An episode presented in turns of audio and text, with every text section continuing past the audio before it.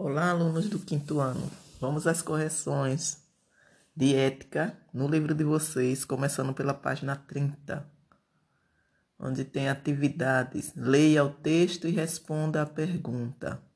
A pergunta é: depois que vocês leram o textozinho aí em cima, tem a pergunta: qual das figuras abaixo é um exemplo de patrimônio cultural imaterial? Justifique sua resposta. Então, dessas figuras que estão aqui, apenas a letra B, onde tem Maracatu em Nazaré da Mata, Pernambuco. Então, essa figura aqui é que representa um patrimônio imaterial. Agora, a justificativa, cada um vai dar a sua, porque essa resposta é pessoal, ok?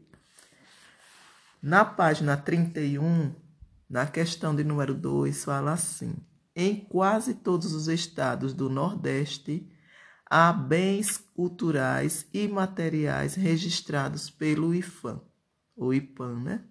Como saberes, celebrações, como saberes, celebrações e formas de expressão. Relacione a primeira coluna de acordo é, com a segunda. Na primeira coluna temos aí as figuras, não é? De patrimônios culturais. Então, a número um, que é o tambor de crioula do Maranhão, vocês irão colocar no segundo quadrinho do lado direito, onde tem manifestação afro-brasileira, que envolve dança circular feminina, canto e percussão de tambores. A figura de número 2 onde tem ofício das baianas de Acarajé. Vocês irão colocar o número 2 lá no último quadrinho. Prática tradicional de produção de, e venda em tabuleiro das chamadas comidas da, de baiana.